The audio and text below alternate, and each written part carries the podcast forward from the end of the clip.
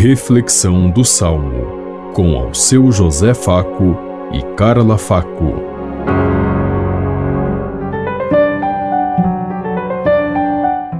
Paz e bem a todos os ouvintes que estão em sintonia conosco neste dia. Hoje celebramos o batismo do Senhor e meditemos o Salmo 28.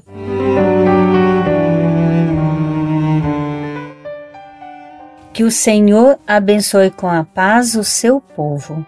Filhos de Deus, tributai ao Senhor, tributai-lhe a glória e o poder. Dai-lhe a glória devida ao seu nome, adorai-o com santo ornamento. Que o Senhor abençoe com a paz o seu povo. Eis a voz do Senhor sobre as águas, sua voz sobre as águas imensas. Eis a voz do Senhor com poder, eis a voz do Senhor majestosa. Que o Senhor abençoe com a paz o seu povo. Sua voz no trovão reboando, no seu templo os fiéis bradam: Glória. É o Senhor que domina os dilúvios, o Senhor reinará para sempre.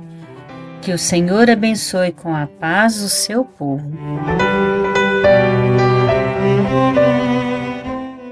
Que o Senhor abençoe com a paz o seu povo. Hoje nós recordamos a manifestação, a revelação de Deus sobre sua obra. O Deus que impõe sua força, seu poder sobre toda a criação. Ele que fez o mar, que fez a terra, que fez tudo o que existe e o deu como dádiva de amor para o homem. Cabe a cada um de nós sentir a presença e a manifestação de Deus que é realizada no dia de hoje através do batismo do Senhor, quando Jesus foi ao encontro de João Batista para receber, para realizar a promessa de Deus, que é receber o batismo. A partir desse momento, Jesus passou a construir a nova história do povo de Deus.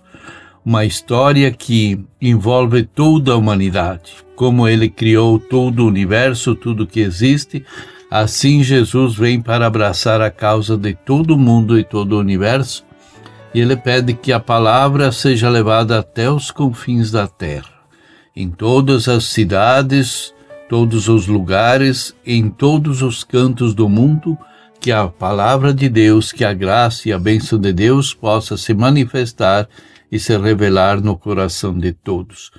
Que seja realmente uma força divina Pensemos em tudo isso enquanto lhes digo. Até amanhã, se Deus quiser. Amém. Você ouviu Reflexão do Salmo com ao seu José Faco e Carla Faco.